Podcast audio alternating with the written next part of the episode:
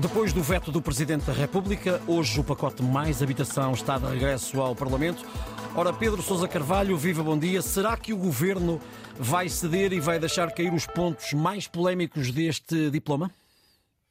Viva, bom dia. Uh, infelizmente acho que não. Uh, as indicações que têm sido dadas, quer pelo Governo, quer pelo próprio Partido Socialista, é de que este diploma é para aprovar como está, portanto, um bocadinho aqui à revelia daquilo que foi o veto político do presidente eh, Marcelo Rebelo de Sousa.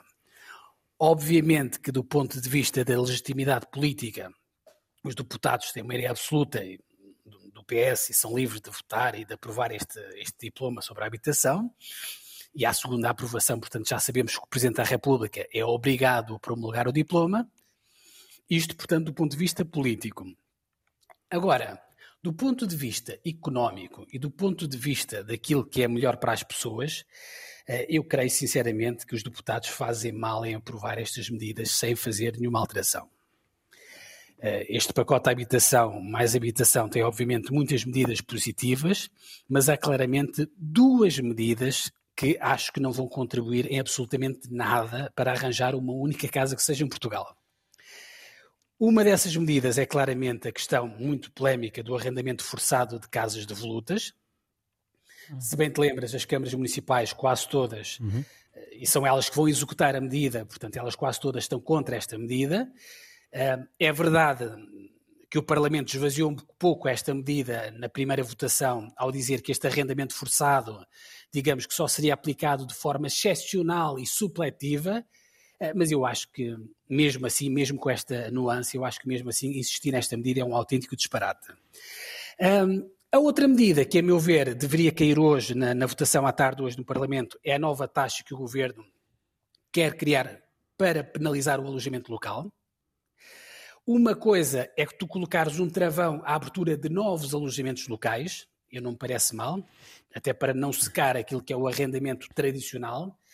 Agora, Outra coisa bem diferente é tu estares a criar uma uhum. taxa um, para pagar pelos proprietários do alojamento local. Uhum. Acho que é uma medida um bocadinho persecutória, acho que é injusta fiscalmente, porque esta gente já paga IRS e já paga IRC, eh, e é uma medida que, como eu dizia há pouco, não vai contribuir para colocar uma única casa que seja um, no mercado. Uhum.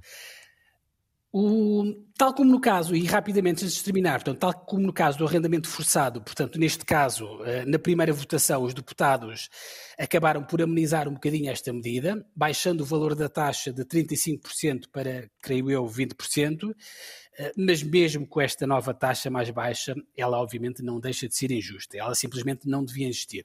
E só mesmo para terminar, hum. dizer-te isto, dizer que o Governo e o Partido Socialista, acho eu, deveriam ter um bocadinho ou deveriam ser um bocadinho menos teimosos e arrogantes na aprovação deste diploma da habitação.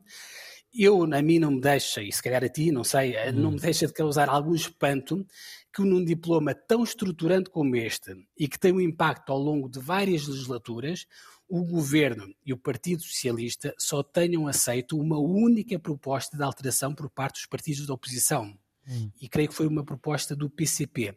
O resto foi tudo chumbado. Enfim, hum. não parece muito normal. Vamos, vamos aguardar pela votação que, que, que vai ser feita eh, hoje à tarde e ver hum. se será mesmo assim ou não. Obrigado, Pedro. Pedro Sousa Carvalho, com as contas do dia, voltamos amanhã depois das nove.